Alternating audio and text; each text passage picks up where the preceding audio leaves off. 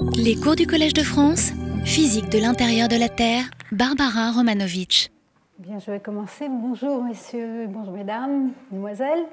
Euh, merci de m'accorder votre attention pour ce cours sur un sujet un peu exotérique peut-être, mais euh, qui est assez fascinant. Euh, les séismes intermédiaires et profonds. Il fait suite à mon cours de l'an dernier sur les grands séismes, mais c'est un éclairage tout à fait différent. Alors cette année, je fais un cours, euh, seulement quatre séances.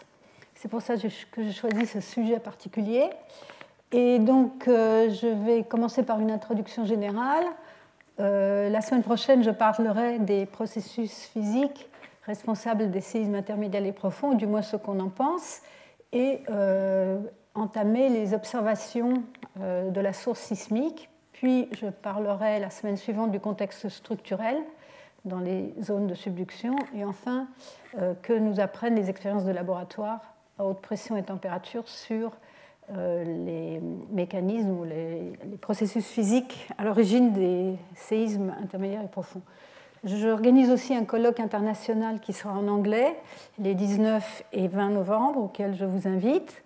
C'est un colloque que j'organise avec euh, mon collègue Alexandre Choubnel de l'ENS de Paris. Et euh, il, euh, vous pouvez trouver le programme sur le site du collège. L'important est de noter que je vous invite à vous inscrire. Les inscriptions sont gratuites, tout le monde peut venir, mais nous souhaitons connaître qui viendra pour savoir prévoir les pauses café. Voilà.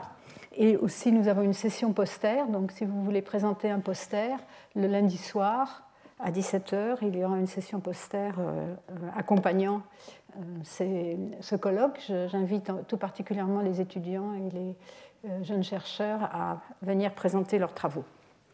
Donc, quand on regarde, pour commencer, donc une introduction, lorsqu'on regarde la distribution des séismes au niveau global sur la Terre, on constate que la plupart la, majorité euh, se produit à des profondeurs relativement faibles, inférieures à 70 km sur cette carte particulière qui montre 11 ans de sismicité mondiale. C'est une carte assez ancienne, mais euh, euh, si je vous montrais une carte des dernières dix années, elle serait assez similaire.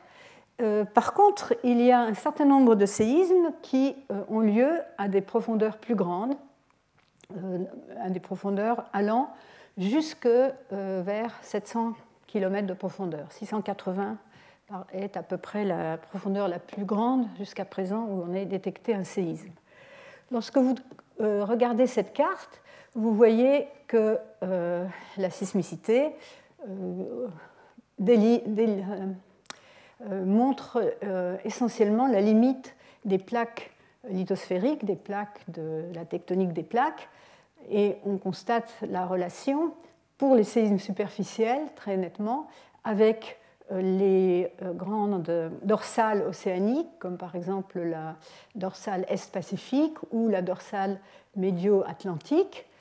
Et par contre, les séismes, euh, les séismes profonds, donc qui sont indiqués ici par des couleurs vertes et bleues, n'ont pas lieu partout, mais euh, sur des zones bien particulières qui sont, elles, euh, essentiellement, ici sur cette carte, on montre seulement les, séismes de profondeur supérieure à 100 km et vous voyez qu'ils se limitent à seulement certaines zones qui correspondent à des limites de plaques, euh, essentiellement dans le nord et l'ouest du Pacifique, mais aussi en euh, sur la limite de la plaque Eurasie avec euh, les, euh, les plaques indiennes et les, plaques africaines, comme nous verrons.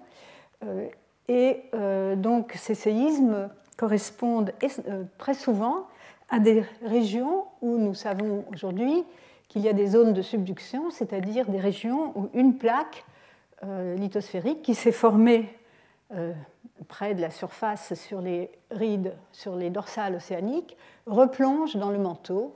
Et ça, c'est un schéma typique montrant une plaque lithosphérique dont l'épaisseur, quand elle arrive ici, disons, à l'endroit où elle replonge dans le manteau, est de l'ordre de 80 à 100 km d'épaisseur. Et on a ce profil typique avec une, une, fosse profonde qui peut atteindre 10 000 mètres de profondeur, euh, et en arrière une, un, arc, euh, une série de volcans, des volcans euh, d'arc insulaires. Alors, les, donc, ces zones de subduction sont éclairées de nos jours, on le sait, par la tomographie sismique. Ici, je montre quelques coupes de modèles récents de tomographie. Ici au Japon, dans la région Fiji-Tonga et en Amérique du Sud. Ce qui est représenté ici, ce sont des coupes verticales allant de la surface jusqu'à la limite noyau-manteau, donc à 2900 km de profondeur, dans un modèle tomographique euh, qui a été construit à partir des données d'ondes, de temps de propagation des ondes de compression, des ondes P, et euh, on voit ici des lignes qui sont marquées à 400, 660 et 1000 km de profondeur. Le code de couleur est que rouge est toujours indique des vitesses lentes et bleu des vitesses plus rapides que la moyenne à une profondeur donnée. Et on les interprète au premier ordre comme indiquant euh, de la matière plus froide quand c'est bleu et de la matière plus chaude quand c'est jaune ou rouge. Donc pour l'instant, c'est tout ce qu'il suffit de savoir. Vous voyez ici donc ces, plaques qui plongent, on les voit plonger jusqu'à au moins 600 km de profondeur, parfois à des profondeurs plus grandes. On voit aussi qu'elles s'étalent à ces profondeurs-là et qu'on en perd un peu la signature plutôt euh, à plus grande profondeur.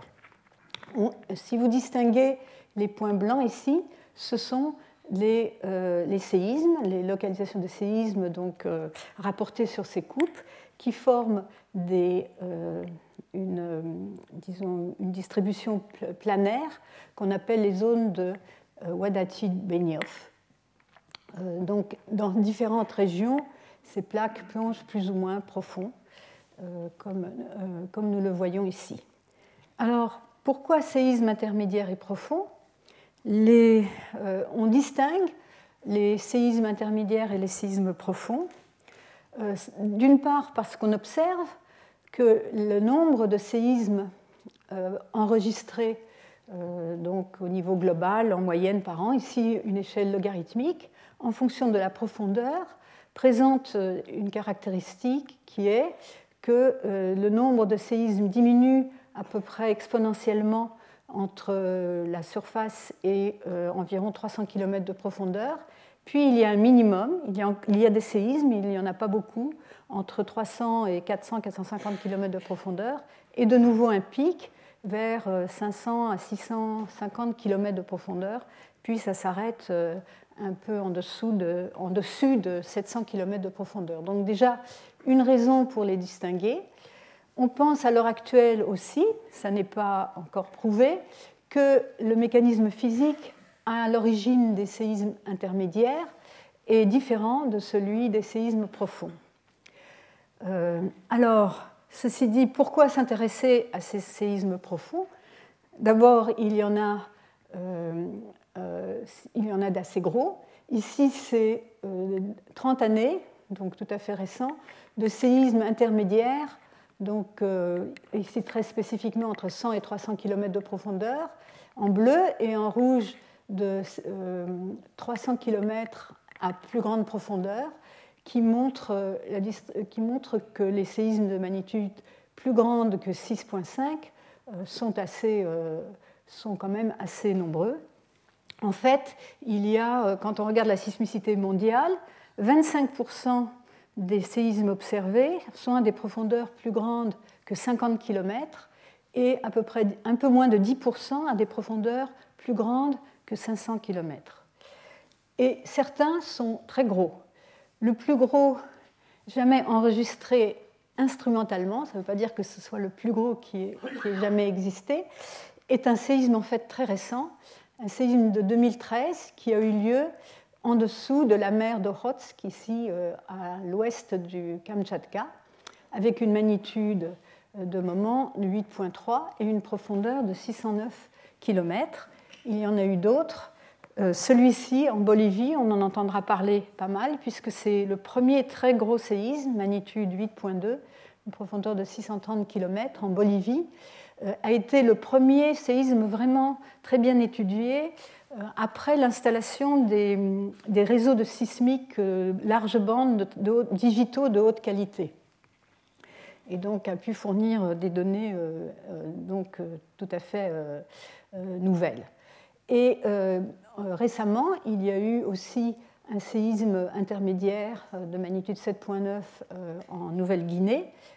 Et tout récemment, donc cette année, deux, un doublet de séismes profonds dans les îles Fidji, euh, l'un euh, au mois d'août euh, à la profondeur de 600 km, une magnitude 8.2, et un autre en début septembre de magnitude 7.9 à 671 km de profondeur. Historiquement, il y en a eu d'autres de très gros, comme par exemple ici je note les plus gros les, à partir de 1900.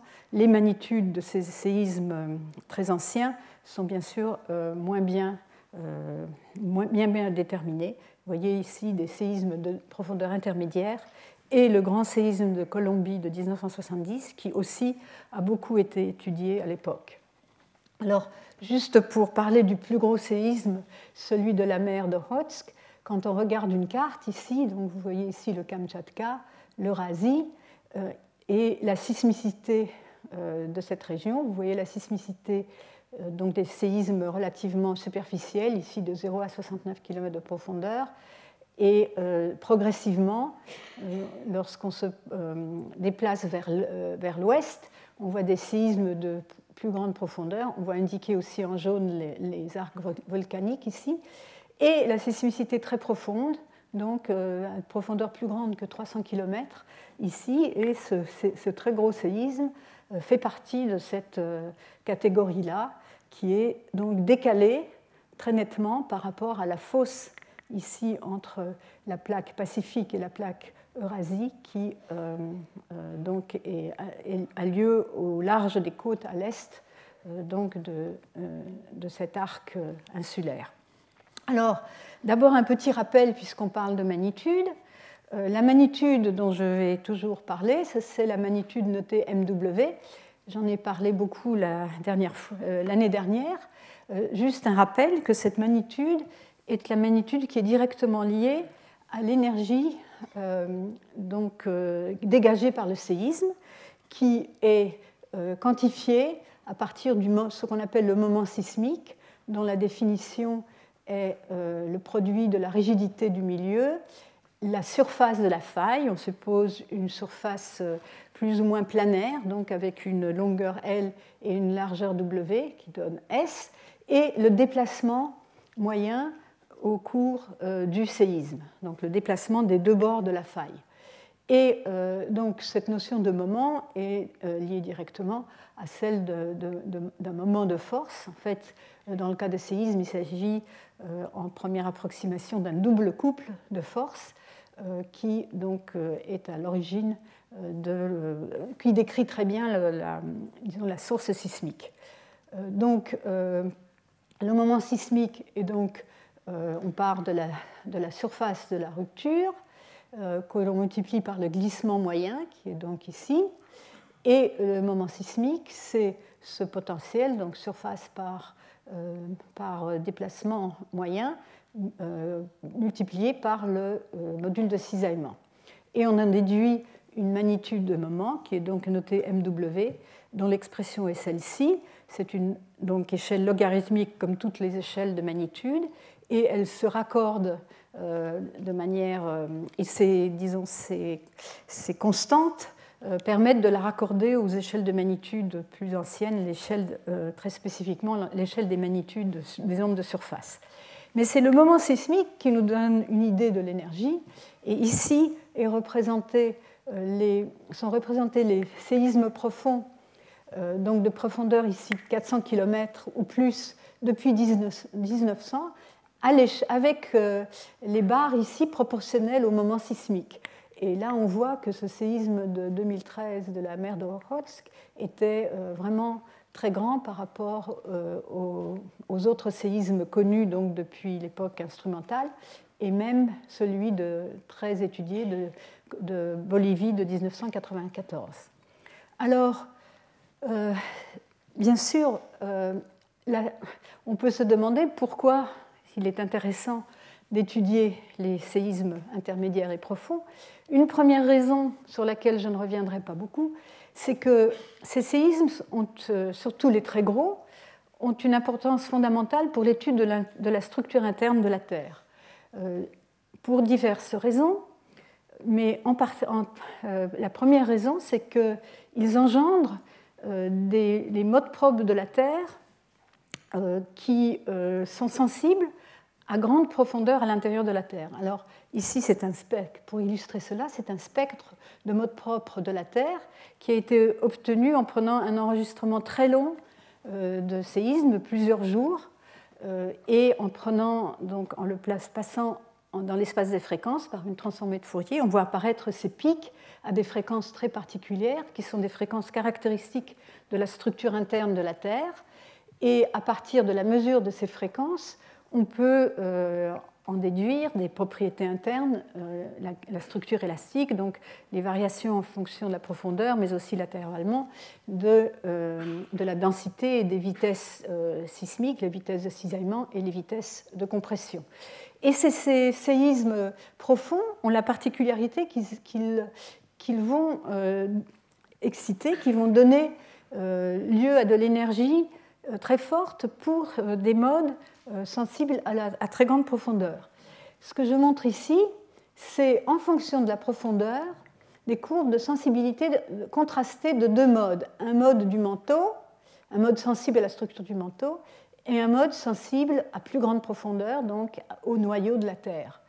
Euh, ce qu'il suffit de retenir, c'est que ces courbes indiquent euh, la, euh, disons, la sensibilité, d'une part la sensibilité de ces modes à la structure en profondeur. Alors ici, il y a trois paramètres élastiques, donc la vitesse des ondes S, la vitesse des ondes P et la, densité. Et on peut, vous voyez qu'elles sont très différentes. Pour ce mode-là, Ici, ça c'est la limite noyau-manteau, et jusqu'au centre de la Terre, on voit une sensibilité non nulle de ce mode particulier à la vitesse des ondes P et à la densité. Mais aussi l'excitation de ces modes, c'est-à-dire combien d'énergie est engendrée au moment d'un séisme, dépend de la profondeur du séisme. Pour un séisme superficiel, on voit que l'essentiel est près de la surface. Ici, c'est 600 km de profondeur, donc on a ici une excitation. Euh, encore ce mode-là a pas mal d'énergie euh, dans tout le manteau supérieur. Mais celui-ci euh, a donc. Bon, il pas de, c'est pas normalisé, donc on ne voit pas, mais il, va être excité très favorablement par les gros séismes profonds. Alors,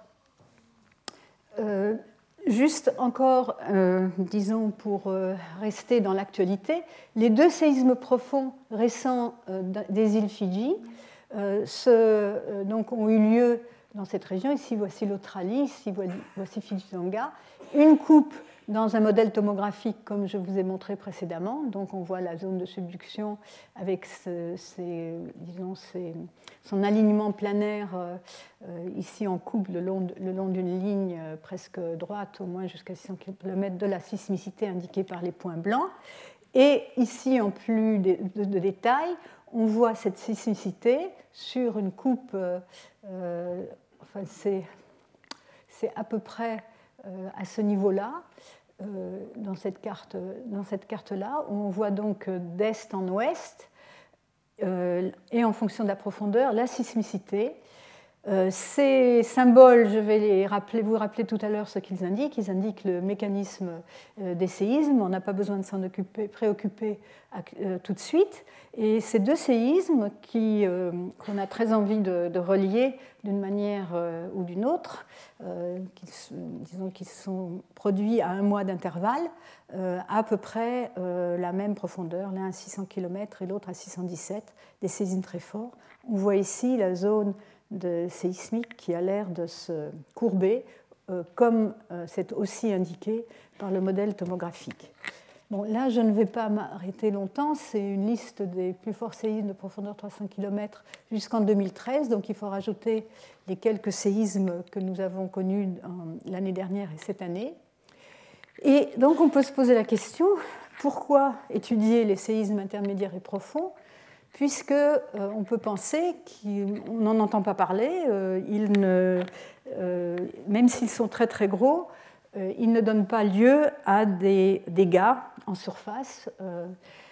ça n'est pas tout à fait vrai, puisque certains séismes, au moins les séismes intermédiaires, comme ceux de Roumanie, ont quand même des conséquences assez, assez graves. Ici, il y a une zone de séisme de profondeur intermédiaire euh, euh, près de Bucarest, presque en dessous de la ville de Bucarest. Et ici, le dernier euh, fort séisme a eu lieu en 1977, magnitude 7.2, à une profondeur de presque 100 km et a donné lieu à beaucoup de dégâts. Il y a eu plus de 1500 morts.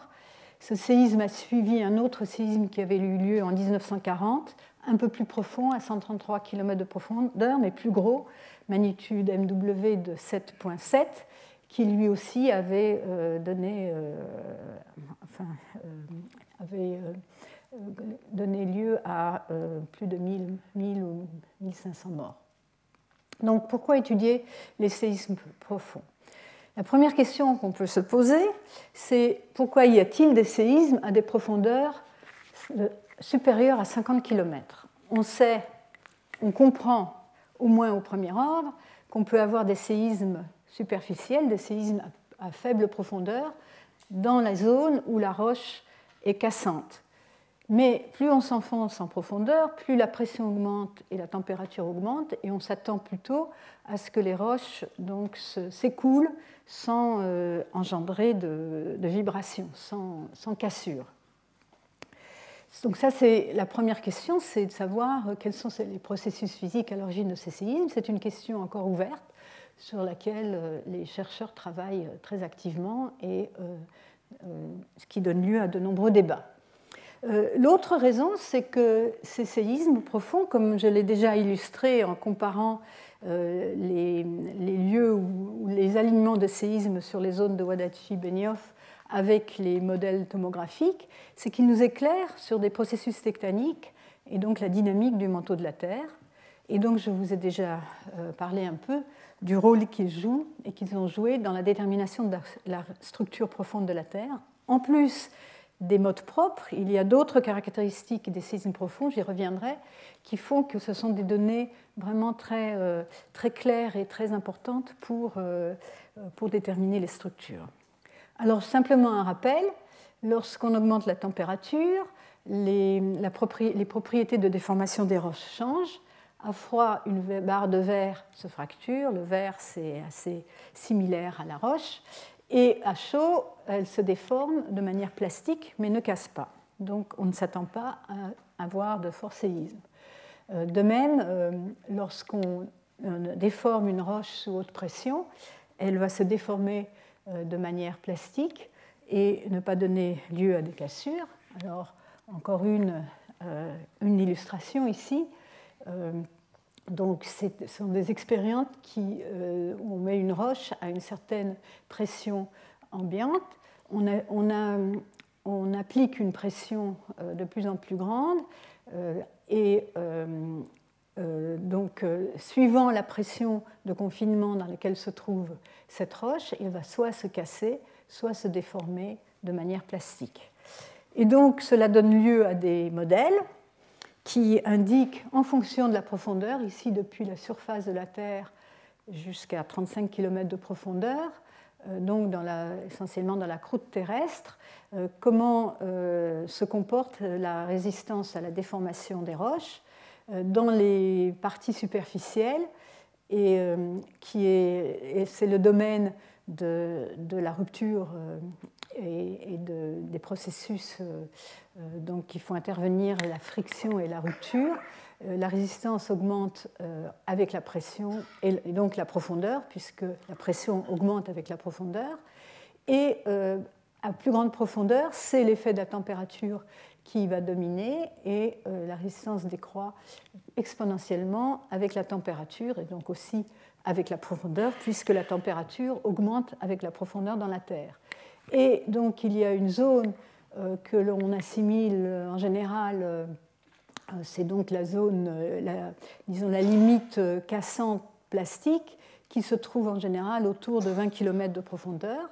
Il faut noter qu'il y a peut-être aussi une zone dans le manteau terrestre où de nouveau il y a une zone cassante vers entre 35 et 50 km de profondeur, mais plus profondément, on ne s'attend pas à un comportement cassant. Et donc ici, c'est encore un, schéma euh, emprunté euh, à Frolich, qui est euh, quelqu'un dont je vais citer beaucoup les travaux, puisqu'il a consacré sa carrière à l'étude des séismes profonds. on voit ici, en fonction de la profondeur ou de la pression, ici en, gigapascal, 10 hein, puissance 9 pascal, qui, vous donne une idée, quand on, on peut convertir la profondeur en pression ou inversement euh, simplement par la, formule ρGh, hein, ρ la densité, G euh, l'accélération de la gravité et h la profondeur.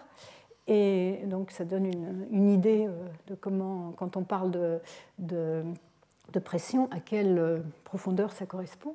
Et on voit que suivant le géotherme, c'est la courbe de température en fonction de la profondeur dans la Terre, la moyenne.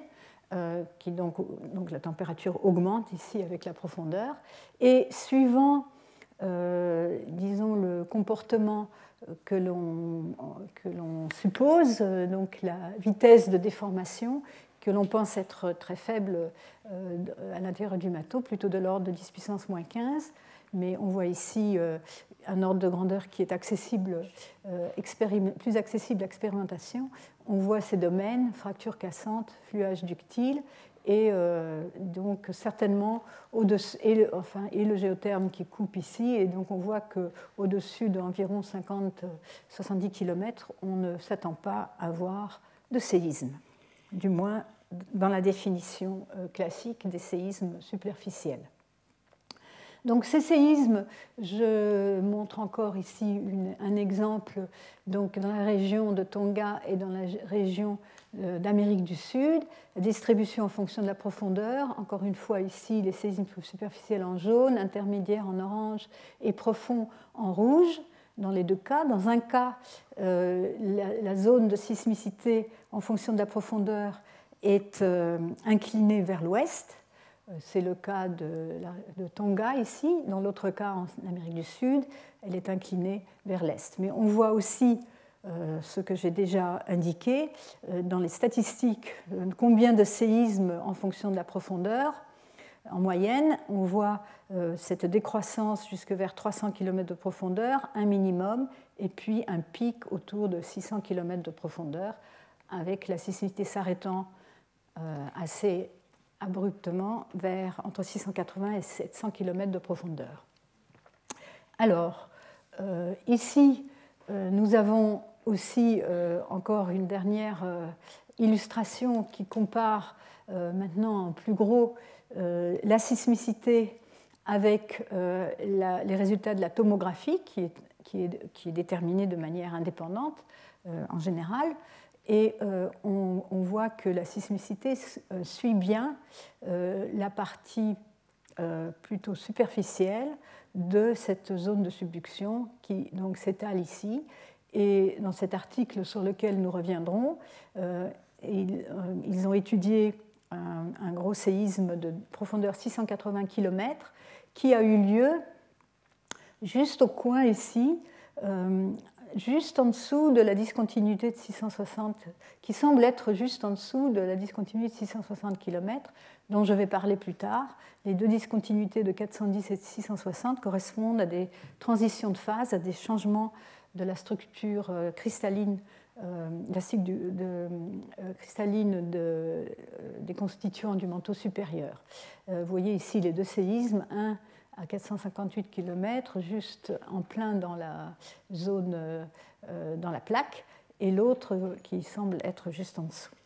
Alors revenons à notre distribution globale. J'ai parlé jusqu'à présent, j'ai donné un aperçu très général de ce qui se passe dans les zones de subduction, nous y reviendrons bien sûr, mais je voudrais noter que donc, la plupart de ces séismes ont lieu à la limite entre une plaque océanique et une plaque euh, continentale, euh, qui, euh, enfin, ou pas très loin d'une plaque continentale, et donc la plaque océanique plongeant sous la plaque continentale. Mais il y a donc des régions qui sont tout à fait pratiquement continentales, où il y a aussi des séismes profonds et je vais, les mentionner, les illustrer un peu parce qu'ils sont aussi intéressants et intrigants. Donc regardons d'abord ici du côté européen, puisque c'est euh, là que nous habitons, euh, la Calabre et la Sicile. Et donc vous avez la convergence de l'Afrique vers l'Eurasie, donc en gros une convergence nord-sud qui donne lieu euh, à une convergence et donc à une compression euh, des matériaux qui euh, donc doivent bien aller quelque part et, et, donc donnent lieu à, des, zones de, compression et de, et subduction. La plus importante et la plus active étant l'arc hellénique, ici donc, euh, euh, en Grèce, mais aussi la zone du bassin tyrrhénien, ici, est une zone où ont lieu des gros séismes, non seulement superficiels, comme on le voit sur cette carte-là, mais aussi des séismes de profondeur plus grande, comme ici on voit les séismes en vert, ce sont des séismes de profondeur, je crois, plus grande que 100 km. Hein, euh, donc euh, juste au-dessus de la botte de, la botte de l'Italie. Euh, lorsqu'on fait une coupe dans cette région, on voit une zone aussi qui ressemble à une zone de, subduction, qui donc que ici on voit en coupe, et dans un modèle tomographique récent, on voit aussi la correspondance avec la zone euh, de vitesse plus rapide que, la moyenne, mais pas aussi clairement euh, délimitée que ce qu'on voyait euh, dans les zones autour du Pacifique. Donc l'autre région, c'est l'arc hellénique, ici où donc, on voit les flèches indiquent la direction, les directions des plaques. Il y a donc l'Afrique qui, la Grèce est sur une microplate, la plaque qui est la plaque de la mer Égée, et l'Afrique euh, converge vers l'Eurasie euh, dans une direction euh, nord-est-sud-ouest. Et de l'autre côté, à l'est, vous avez la plaque anatolienne qui se, qui se déplace vers, vers, vers l'ouest. Et l'essentiel de la sismicité se trouve le long de la faille anatolienne, ici au nord de la Turquie. L'arc hellénique est un arc très très intéressant avec, euh, si vous allez en vacances en Grèce, vous êtes sans doute allé sur les îles grecques, dont certaines, comme la Crète, euh, ne sont pas volcaniques, mais vous avez l'arc euh, volcanique en avant, en particulier le célèbre volcan du Santorin.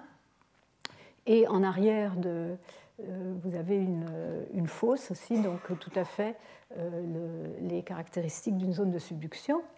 Et euh, donc, encore une fois, un schéma.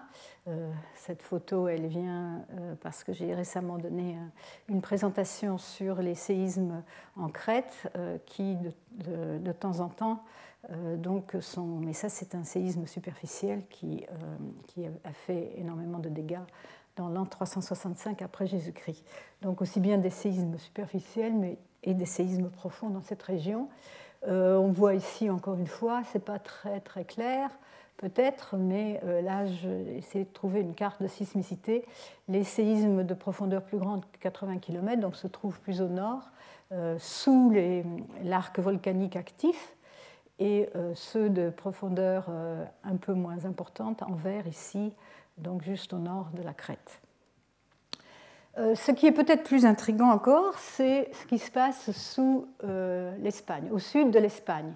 Vous voyez ici la sismicité de, donc, au sud de l'Espagne. En rouge, les séismes de profondeur inférieure à 40 km les séismes intermédiaires de 40 à 130 km, et puis une petite zone ici où les séismes sont très profonds, euh, autour de 650 km. Alors encore une fois, c'est une zone de convergence entre l'Europe ou l'Eurasie et l'Afrique, comme indiqué ici sur cette, euh, sur cette carte qui montre euh, les directions de convergence de ces plaques. Et donc cette sismicité intermédiaire et profonde est sans doute est très clairement associé à cette convergence, mais là, on n'a pas autant euh, d'informations ou autant de, disons d'images aussi claires. Euh, la, structure est très complexe. Donc ici, bon, je vais passer rapidement parce que euh, ça indique les mécanismes des séismes, mais simplement pour montrer la série de séismes profonds, tous situés autour de 650 km sous la ville de Grenade. Euh, entre, donc ici, on voit 1954, 1990, 73, 93. Donc, euh, ils ont tous euh, à peu près le même mécanisme. Pour l'instant, on ne se soucie pas de, ça. Et ils ont tous lieu dans une région toute petite, ici, donc à l'est de Malaga. Alors, c'est l'occasion de rappeler ce que sont les mécanismes au foyer puisqu'on va voir euh, euh, beaucoup de ces, euh, diagrammes comme ceci, et donc il faut savoir vite les interpréter. Tout ce qu'il faut retenir, c'est qu'on a trois types de failles, failles canoniques, si je veux dire, les failles normales, qui correspondent à des zones d'extension, où le bloc, les deux blocs donc, qui sont qui se, touchent le long, de, le long de la, euh, des plans de faille se séparent les uns des autres, donc une zone d'extension, et euh, les, les, symboles correspondants vont être euh, dessinés, ces, ces, balles de plage, hein, les beach balls en anglais, avec du noir à l'extérieur et du blanc à l'intérieur. Le PET, ce sont des projections hémisphériques focales euh, donc, euh, si vous êtes géologue, vous connaissez ce, système, euh, mais tout ce qu'il faut savoir, c'est que les plans de faille possibles sont soit ce plan-là, soit ce plan-là. Le P, c'est la direction de l'axe de compression, le T, l'axe de, de, tension, de tension, et tout ce qui est au bord montre des directions plutôt horizontales, et tout ce qui est vers l'intérieur des directions verticales. Donc quand vous voyez un dessin comme ceci, avec euh, les plans de failles comme ça au milieu, ça indique que ce sont des failles dont le pendage est de l'ordre de 45 degrés, disons, donc ni, ni horizontal ni vertical. L'inverse, euh, l'autre image canonique, c'est celle de la faille inverse, qui correspond à un régime de compression, donc où les deux blocs se convergent l'un vers l'autre, et là, euh, dans ce cas-là, le bloc du dessus tombe, euh, se déplace vers, le bas par rapport au, bloc qui est en dessous. Ici, c'est l'inverse. Par compression, vous avez le bloc qui est au-dessus qui va avoir tendance à monter. Et ça, c'est représenté par ce, schéma-là. C'est l'inverse de ce schéma-là avec le noir ou la couleur à l'intérieur et le blanc à l'extérieur. Si vous vous souvenez de, de, euh, ces deux schémas-là, ce sera suffisant euh, pour la plupart de ce que je vais, dont je vais parler sur les mécanismes. Et puis vous avez le troisième cas canonique qui est celui de la faille transformante où les deux blocs se, déplacent horizontalement comme dans le cas de la faille de San Andreas en Californie. Et donc dans ce cas-là, euh, euh, vous avez, euh, c'est représenté, donc le cas canonique est représenté par un schéma comme ceci avec quatre cadrans de blanc et de noir. voilà.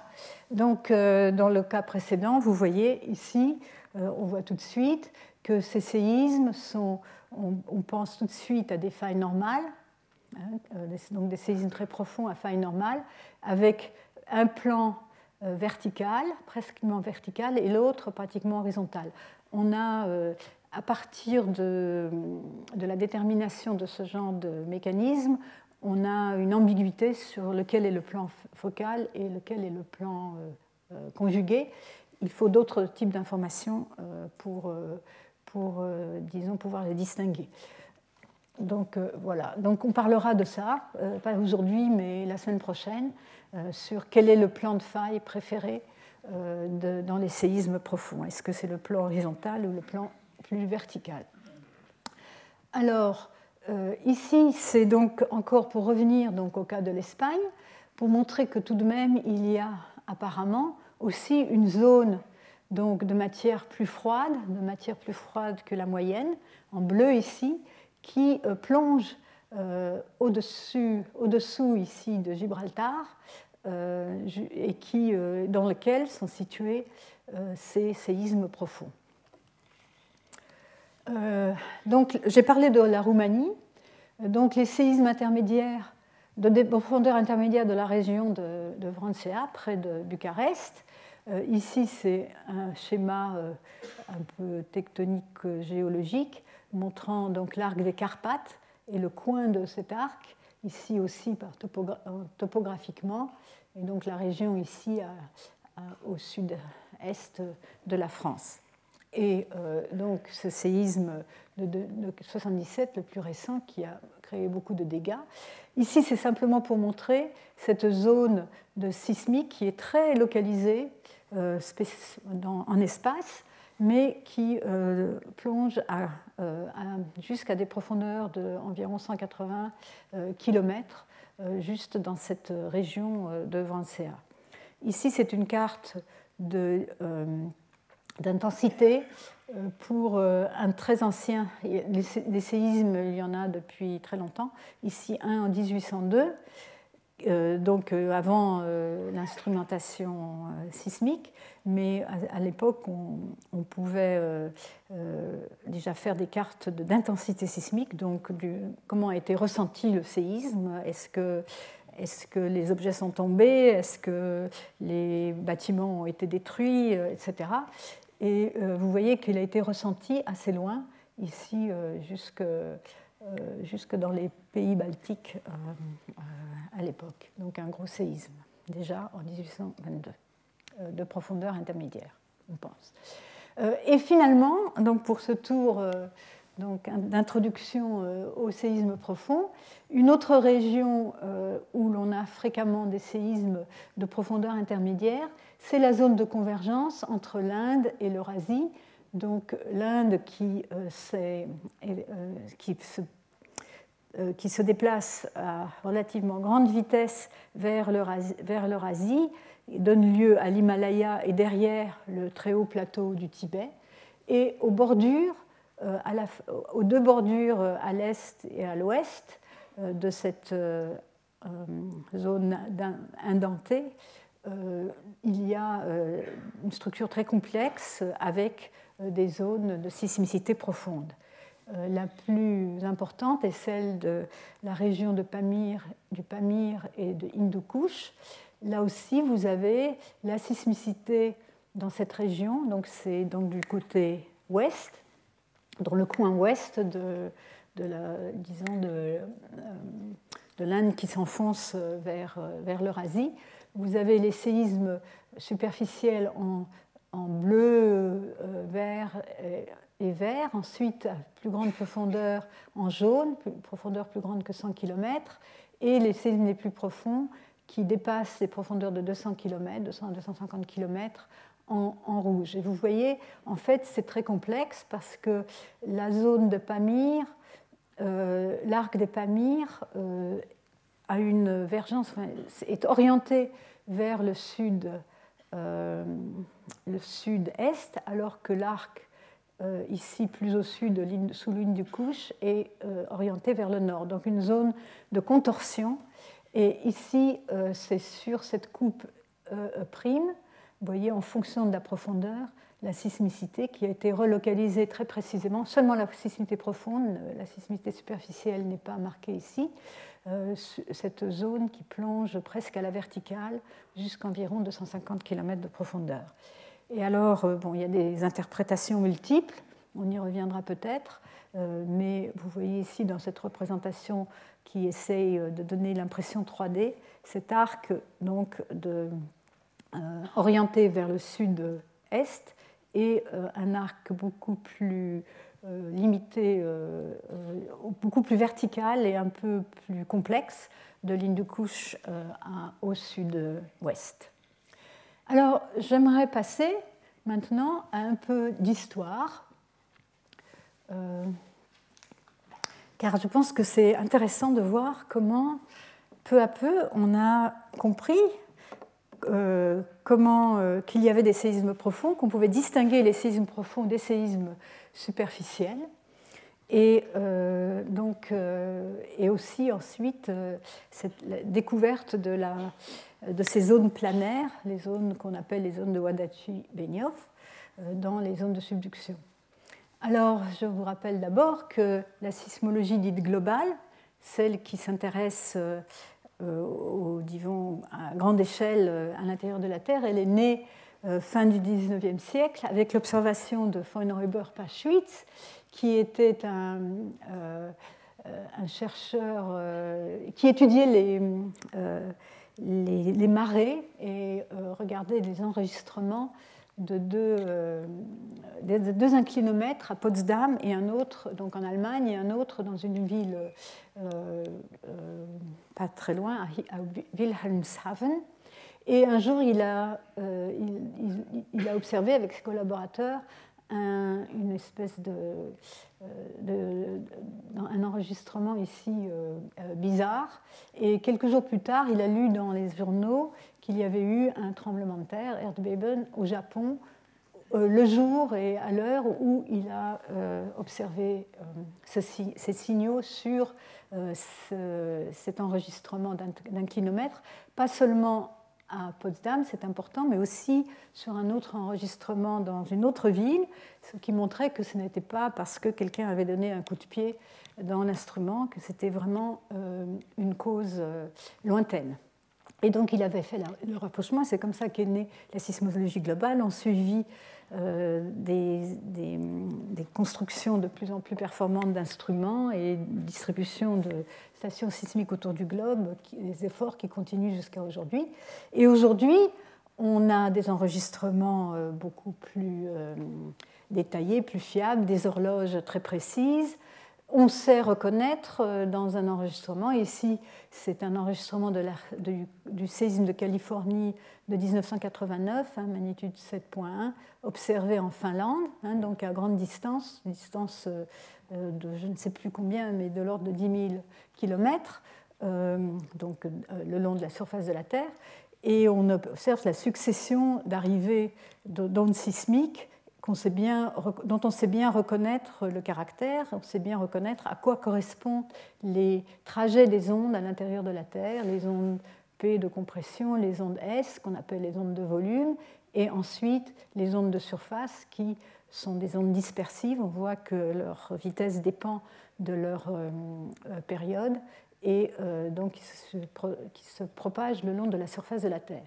Mais pour en arriver là, il a fallu euh, beaucoup de travaux. Euh, maintenant, il est, on, sert aussi, disons, déterminer des courbes de, de, temps de propagation de différentes ondes qu'on sait bien définir en fonction de la distance, ici en distance angulaire, donc à la surface de la Terre.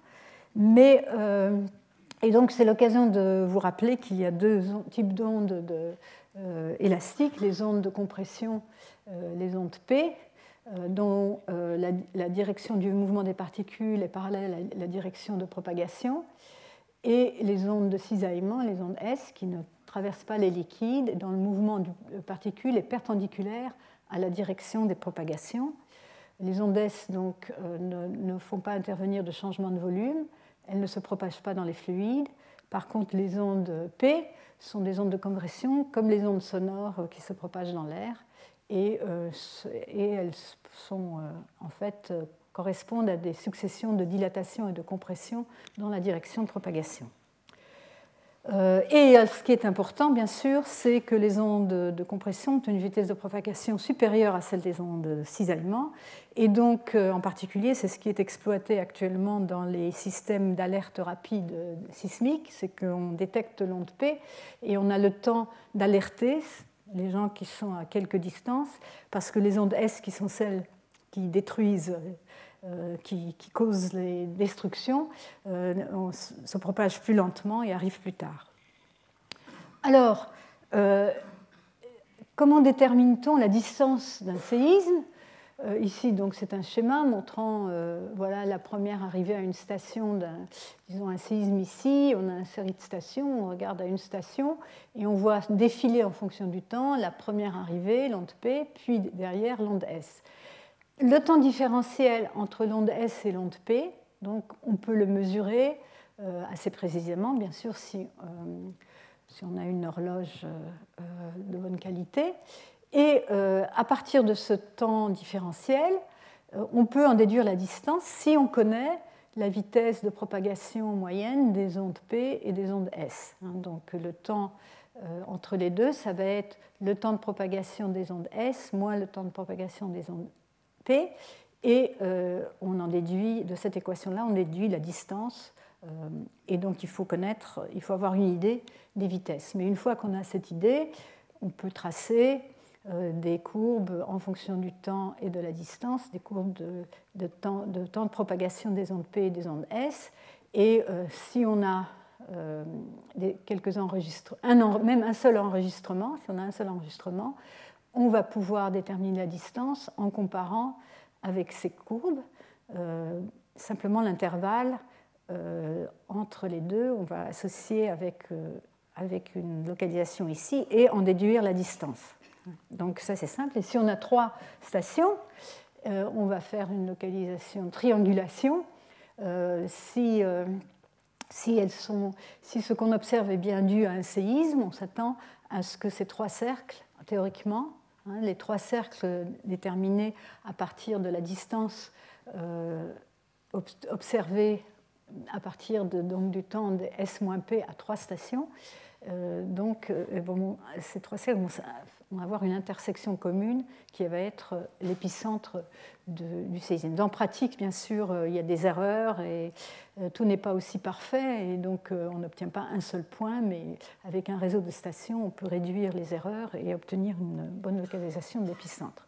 Donc, et une fois qu'on a l'épicentre, on peut déterminer le temps origine euh, à partir euh, on prend une station, on prend la distance et euh, le temps d'arrivée de l'onde P à cette station va nous permettre de déterminer le temps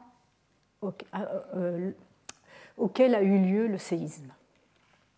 Mais la question de la profondeur des séismes a été une question qui a été longuement débattue donc, donc au début du XXe siècle et jusque euh, jusqu'en 1928 qui a marqué euh, euh, un, disons, un tournant très important. Et là, je cite un livre de Cliff Frolich qui a publié en 2006 à ce sujet, où il va assez profondément dans cette histoire de, la détermination de la profondeur des séismes. Donc je, je, base ma présentation pour les quelques diapos suivantes sur son, sur son ouvrage. Euh, alors, donc, il y a eu lieu le séisme de San Francisco, qui est donc le séisme de 1906, un gros séisme de magnitude de l'ordre de 7,9 euh, sur la faille de San Andreas, a été le moment où les, géologues et les sismologues ont réalisé que les séismes étaient, liés à, un déplacement des deux, euh, des deux bords d'une faille. Et parce qu'avant, on, avait une idée assez floue de, ce qui se passait. Mais euh, déjà pour ce séisme-là, euh, Reed disait en 1910 dans son rapport, qui est le rapport fondamental euh, où il expose très clairement la théorie du rebond post-sismique, hein, le fait que les contraintes s'accumulent parce que les failles sont collées l'une à l'autre, et au fur et à mesure où les contraintes euh, tendent à écarter les deux blocs, à un moment donné, vous avez un séisme qui va permettre le réajustement des deux blocs. Et lui disait, la à partir de la décroissance des amplitudes observées donc dans les stations sismiques, les amplitudes des ondes sismiques, en fonction de la distance, à, l'épicentre, la faille n'atteint pas 20 km de profondeur, donc une faille superficielle. Bien sûr, il y avait les observations de surface qui pouvaient euh, aussi euh, se prêter à cette conclusion. Mais en 1913, un autre, euh, un autre scientifique, Pilgrim, disait d'après les vitesses apparentes de ces ondes, cette profondeur doit être supérieure à 50 km.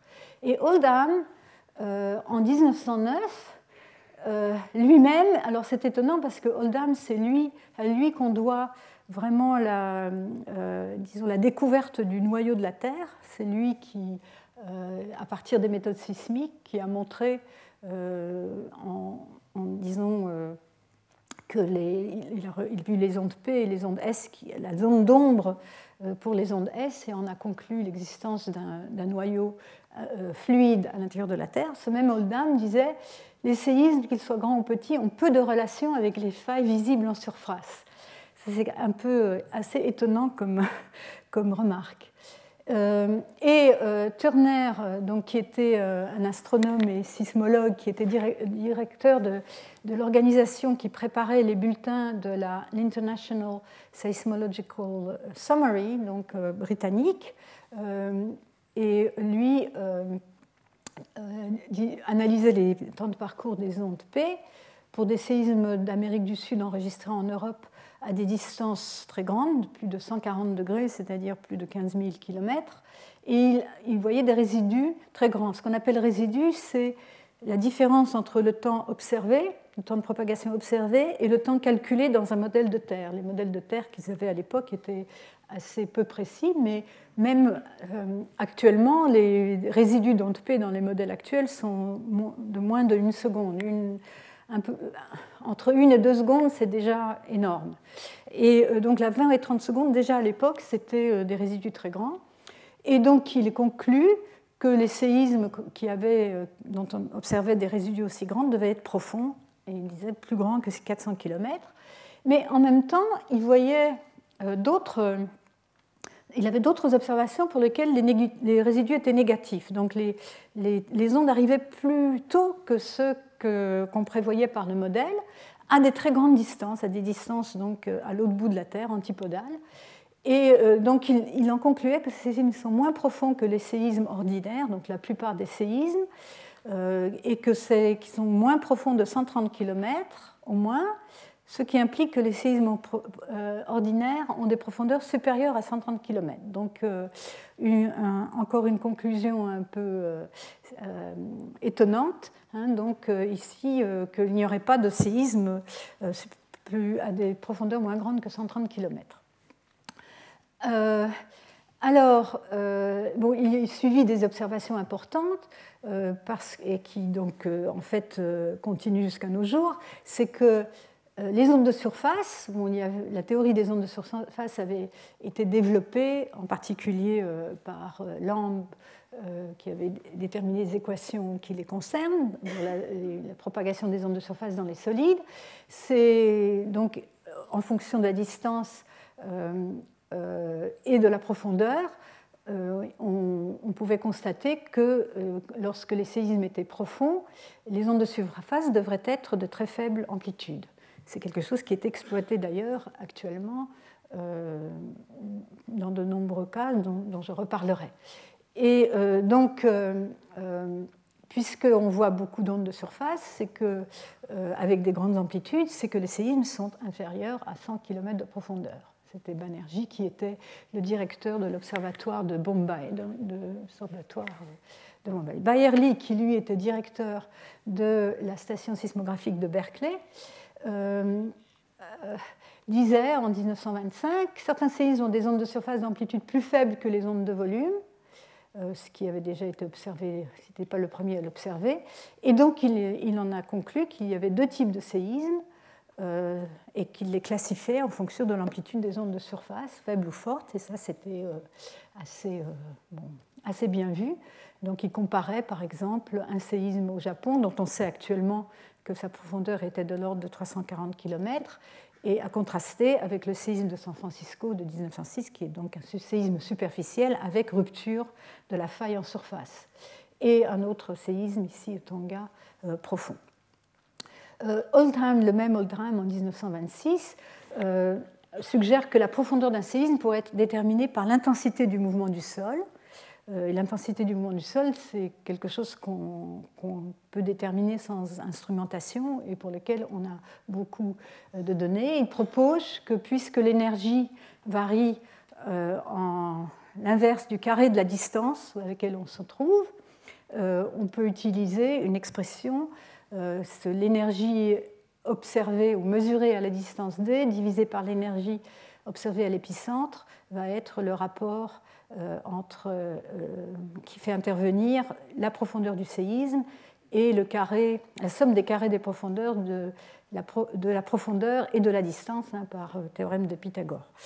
Alors, donc un moyen de, donc, déterminer la profondeur.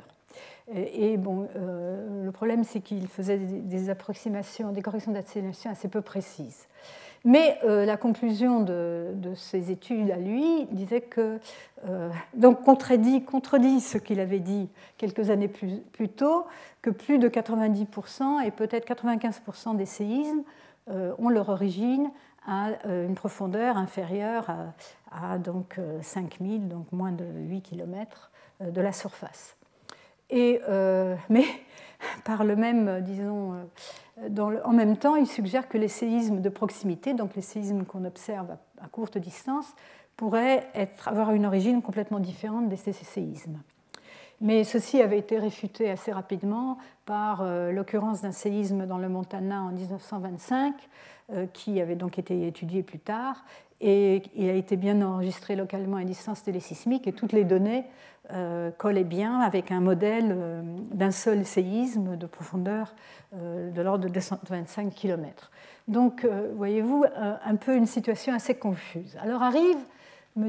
Wadachi, qui était un jeune sismologue qui venait de finir ses études à l'Université de Tokyo et qui avait commencé un travail à à l'Observatoire météorologique de Tokyo et euh, il était chargé euh, de, de, prendre les informations, les rapports envoyés par les stations sismiques et donc les temps de propagation, les temps d'arrivée que, donnaient ces rapports. Les gens mesuraient dans les mesures encore d'ailleurs euh, dans les observatoires les temps d'arrivée des ondes sismiques et quand on rassemble toutes ces données, on peut les localiser et euh, au Japon, c'était l'époque où le réseau était le plus grand, large du monde, puisque euh, c'est une région très sismique et qu'il euh, y avait eu en particulier le séisme de Kanto, un séisme très dévastateur en 1923, qui tua plus de 140 000 personnes et donc a, disons, influé sur le développement de la sismologie instrumentale au Japon comme d'ailleurs euh, de nombreux autres séismes euh, jusqu'à nos jours, euh, qui font que le Japon est, la région du monde la mieux instrumentée du point de vue sismique. Alors, Wadachi raisonna de façon suivante, on ne pouvait pas se fier au temps de parcours absolu parce que les horloges n'étaient pas très fiables à l'époque. D'autre part, les modèles de vitesse étaient peu exacts, donc l'utilisation du temps S-P, donc je vous ai montré le raisonnement un peu plus tôt, n'était pas fiable non plus, puisqu'il faut connaître les vitesses. Et euh, il a euh, inventé une méthode géométrique originale pour déterminer l'épicentre et la profondeur. Euh, et disons, cette méthode est originale et efficace puisqu'elle ne fait pas intervenir la vitesse, la connaissance de la vitesse, il suffit de supposer que la vitesse est constante. Et donc, à partir de cette méthode, je vais vous la décrire en plus de détails, il détermine la profondeur de 15 séismes dans, un district Japon euh, de Kwanto. Et euh, donc, il montre que ces séismes, qui sont des séismes typiques, ceux qu'on rencontre le plus souvent, sont plutôt superficielles, ont des profondeurs inférieures à 50 km. Et donc, ensuite, il s'intéresse à d'autres forcéismes, et, mais je vais j'ai mis ça dans le mauvais ordre. Donc ça, c'est sa méthode euh, de détermination des épicentres. Euh, je ne vais pas aller dans tous les détails, mais je vais vous en donner une petite idée. Donc on sait déjà, comme je vous ai montré précédemment, qu'on peut déterminer la distance à partir des temps de propagation S-P, et ceci fait intervenir les vitesses des ondes P et des ondes S, les vitesses moyennes. C'est ainsi qu'en Californie, par exemple, euh, quand on ressent un séisme, en général, on ressent l'onde P et on commence à compter les secondes 1, 2, 3, 4, 5. Et euh, en moyenne, c'est 8 km par seconde, ce qui permet de déterminer la distance, euh, juste, disons, avant l'arrivée de, la, vibration plus forte qui correspond aux ondes S. On peut ainsi avoir une idée de la distance du séisme. Bon, mais donc dans ce cas précis, il a observé que s'il a deux stations, hein, des stations ici indiquées en, rouge, il y en a encore une ici, euh, le rapport des distances euh, ne fait plus intervenir les vitesses, puisque c'est le même rapport dans les deux cas. Donc on a simplement le rapport euh, des différences S-P dans la première station et dans la deuxième station. Et il y a un théorème de géométrie élémentaire qu'on qu'on n'utilise pas ou dont on ne se rappelle pas souvent, c'est que le lieu des points dont le rapport des distances à deux points fixes est constant est une sphère. Donc, à partir de deux stations, il peut déterminer une sphère qui est le lieu des points euh, de ce rapport de distance euh, à ces deux stations euh, correspondant au rapport de distance. Et donc, la projection sur la surface, c'est un cercle. Et lorsqu'il a plus de, euh, avec euh, plusieurs stations, avec trois stations, il peut déterminer euh, des, plusieurs de ces sphères, et donc plusieurs, plusieurs cercles, et il va déterminer l'épicentre comme étant l'intersection des cordes communes à deux, à deux de ces sphères, et bien sûr, s'il y en a trois, il peut, devrait passer par ce point-là aussi. Et ensuite, euh, il obtient l'hypocentre. Hein, c'est donc l'épicentre, c'est la projection du foyer, de, l'origine du séisme euh, à la surface. Et l'hypocentre, c'est vraiment la localisation en profondeur. Et donc pour obtenir la profondeur, euh, il, il, montre que c'est la demi-corde la plus courte sur l'une, passant par l'épicentre euh, sur l'une de ces sphères. Euh, je n'ai pas le temps d'entrer dans les détails pour cette démonstration, mais c'était vraiment très astucieux. Et ça a permis de faire une avancée assez considérable euh, donc, dans ce domaine. Alors ensuite, donc, il a déterminé ces séismes qu'il a appelés si superficiels, mais il s'intéresse aussi à d'autres forts séismes et il va dessiner les, isochrones, c'est-à-dire les temps les, euh, courbes qui montrent les, euh, les, temps S-P égaux. Euh, quel est le, lieu des, où on observe, des, où on mesure des temps S-P égaux. Et donc, c'est, ce sont ces diagrammes, et il voit que pour différents séismes, l'aspect de ces courbes est différent. Pour certains séismes, les séismes appelés ordinaires, donc ceux qu'il a déterminés qu'ils étaient assez superficiels, il trouve que le minimum des temps, des temps S-P, euh, euh, ça devrait être S-P ici, euh, est de l'ordre de 10 secondes, mais il y a des séismes pour lesquels on n'observe pas de temps inférieur à 40 secondes. Et il essaye ensuite différents modèles de vitesse en supposant que l'inverse de la vitesse varie linéairement avec la profondeur, puisque le modèle de vitesse n'était pas assez précis pour, euh, pour les utiliser directement. Et on arrive à la conclusion que pour expliquer ces courbes, ces séismes-là devaient avoir, ou certains d'entre eux devaient avoir des profondeurs supérieures à 300 km.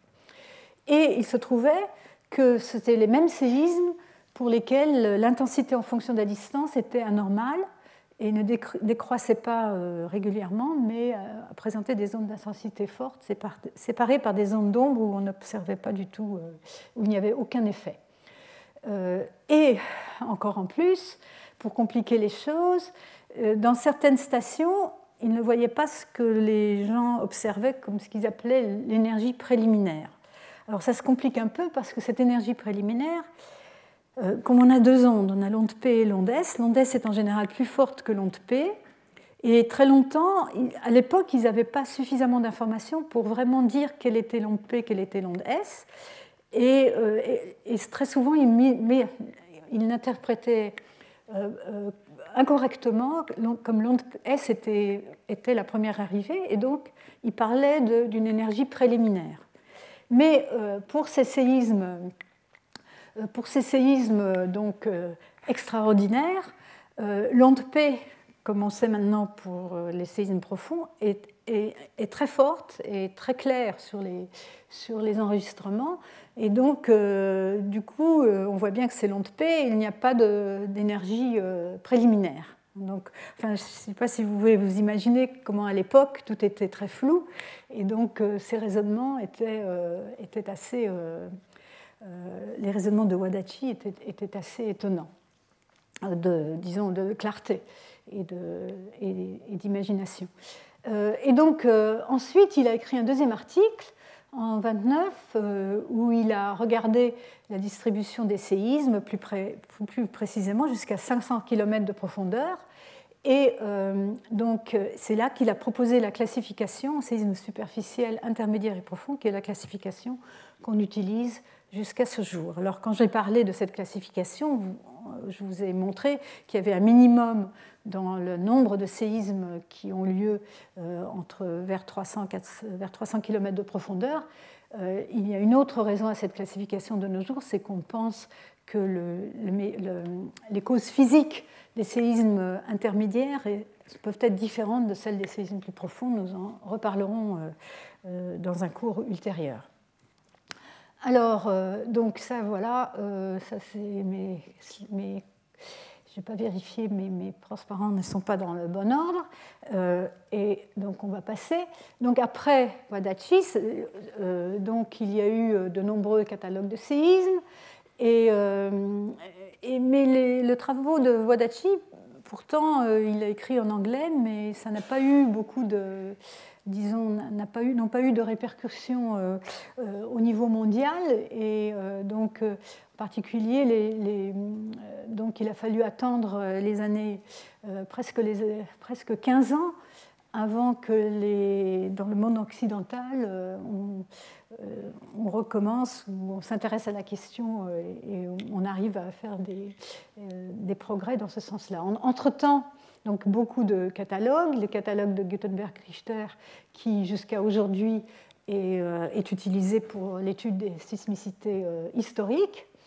Et, et, aussi, bien sûr, on commençait à comprendre le fait que il était possible qu'il y ait des mouvements de convection à l'intérieur du manteau de la Terre, bien que le manteau soit formé de roches, et euh, que ceci était possible si la viscosité, c'est-à-dire la propension à la déformation de la roche, était euh, supérieure, était euh, inférieure à une certaine valeur, proposée par Holmes étant 10 puissance 25 pascal seconde, et le travail cité encore de nos jours comme étant disons, le, travail de référence de Haskell, qui démontra que la viscosité du manteau, en moyenne, était de l'ordre de 10 puissance 21 pascal seconde. C'est un chiffre qui, euh, qui est encore euh, euh, tout à fait valable de nos jours.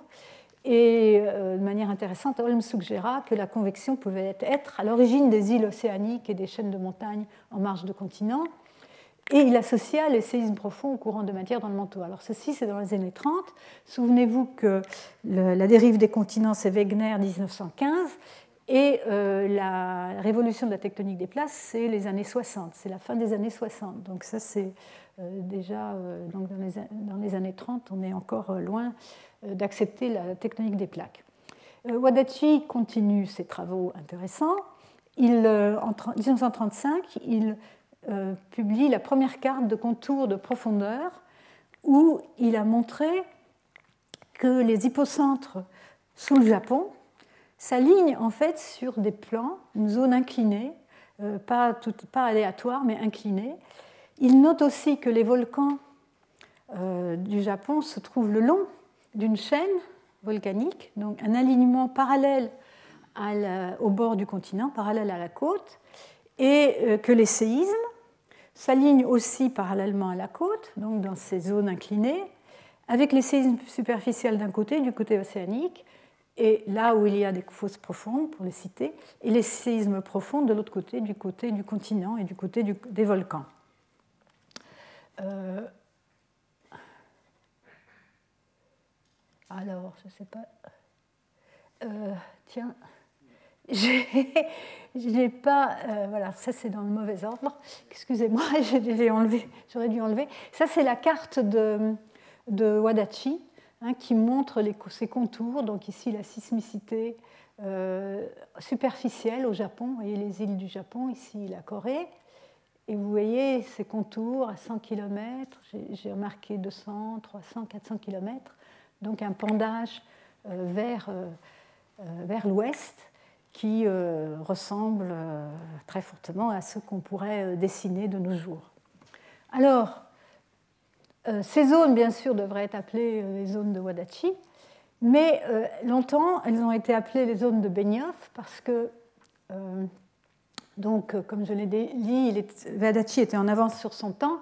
Il n'a pas eu, bien qu'écrivant en anglais, il n'a pas eu d'influence au-delà du Japon. Et par contre, Benioff, qui était euh, euh, donc à, Caltech, euh, donc en Californie, bien plus tard, en 1949, propose une, explication différente, qui en fait, elle est différente, mais c'est un peu le complément, si on veut, que ces eaux, que les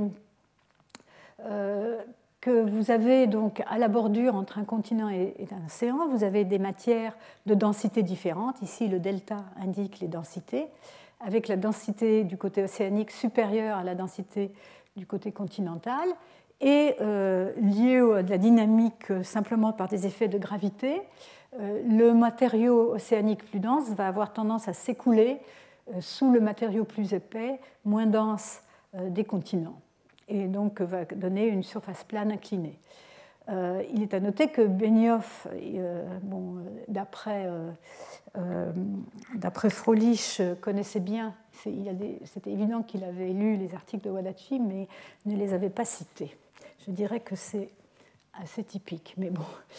en tout cas, donc, à l'heure actuelle, il est reconnu que les deux ont joué un rôle euh, parce qu'effectivement, les zones de subduction euh, correspondent aussi à, matériaux plus denses qui s'enfoncent euh, donc à l'intérieur du manteau. Et, donc ces zones sont actuellement appelées zones de Wadachi-Benioff.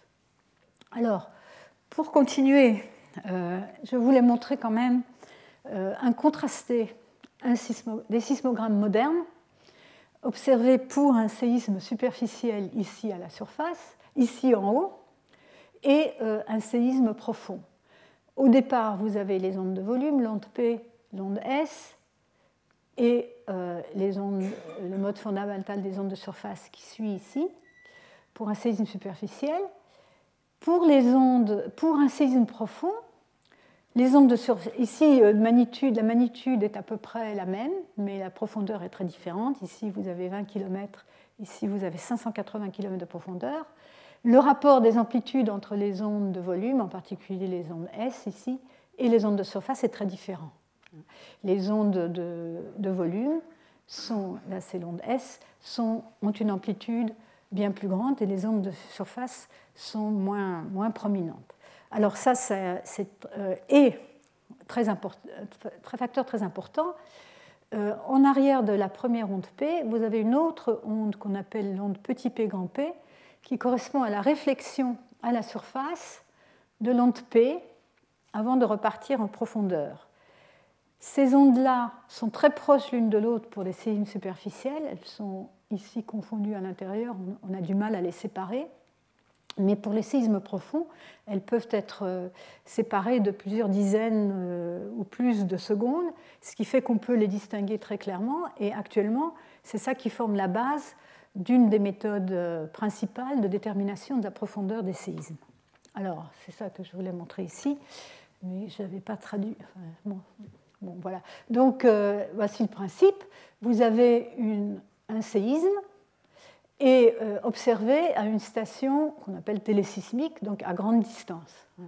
Télé, du mot grec lointain. Et euh, le séisme engendre des ondes dans toutes les directions. Il y en a qui plongent dans le manteau et qui vont être récupérées à la station euh, directement. Mais il y a aussi les ondes qui se dirigent d'abord vers la surface, qui se réfléchissent à la surface et qui replongent. Et vous en avez deux types une onde P, qu'on appelle petit p pour ce, pour ce, petit euh, trajet-là, et grand P. Et puis vous avez aussi une onde qui commence par être une onde S, et au moment de la réflexion, elle se convertit en onde P. C'est ça la richesse des ondes sismiques, c'est des ondes élastiques, c'est que vous avez ces deux types d'ondes qui peuvent se réfléchir, se convertir, etc. Et donc ensuite aller euh, donc, euh, à, la, à la station. Si la station est très lointaine, on peut schématiquement supposer, peut, euh, en première approximation, supposer que les trajets de l'onde petit p grand P et de l'onde P directe sont parallèles jusqu'à la station. C'est comme quand vous regardez une étoile euh, de loin, euh, vous pouvez utiliser l'approximation des ondes planes en première approximation. Et donc dans cette géométrie-là, vous avez l'angle d'incidence de l'onde grand P qui a la même que l'onde d'incidence, mais inverse, donc de l'onde petit p grand P, euh, par euh, simplement les lois, de l'optique, comme les lois de l'optique appliquées donc au milieu, euh, élastique. Et donc si alpha attendez, est la vitesse des ondes P, la distance FR, c'est alpha sur 2 temps, euh, différence des temps entre l'onde euh, petit p grand P et l'onde P. Et donc euh, la profondeur H, c'est FR cosinus I, et donc, donc si vous avez mesuré ces temps de parcours, si vous avez une, connaissance, une bonne connaissance de la vitesse des ondes P, vous pouvez en déduire la profondeur. Et si euh, vous êtes. Euh, euh, enfin, on peut aussi, pour les angles I faibles, et donc les distances lointaines, on peut supposer que le cosinus est proche de 1, et donc on peut approximer par Ça, c'est une approximation rapide, bien sûr, on peut faire ça de manière beaucoup plus précise. Mais ça vous donne donc une façon, à partir des temps de propagation différentiels entre, euh, donc mesurés, le temps d'arrivée des ondes petit p, grand P et des ondes P, vous pouvez euh, donc déterminer la profondeur du séisme, ce qui est une méthode très bonne pour les séismes profonds. Et en fait, les profondeurs des séismes profonds sont connues de manière plus précise que celle des séismes superficiels. Euh, superficie par, ce sont des séismes de profondeur plus petite que 30 km où on a du mal à distinguer ces deux ondes. Il y a d'autres méthodes de détermination euh, de la profondeur euh, moderne. L'une, c'est la modélisation de la forme d'onde sismique. il y a aussi simplement par un réseau de sismomètres, si on a beaucoup d'observations d'ondes P, on peut aussi euh, déduire euh, euh, la profondeur. Mais pour les séismes profonds, cette méthode marche très bien.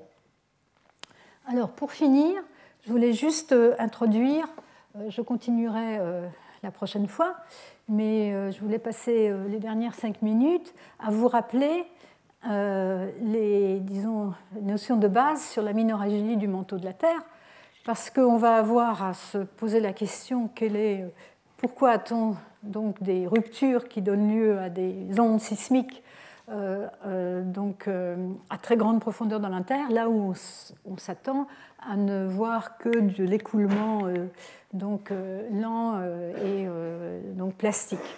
Et bien sûr, il va falloir tenir compte de l'environnement donc, de ces zones sismiques aussi bien du point de vue de, la composition et, de la dynamique dans la, dans la plaque, de des propriétés de déformation dans la plaque de subduction elle-même, si on se concentre sur les zones de subduction, et aussi quel est l'environnement du manteau dans lequel il plonge.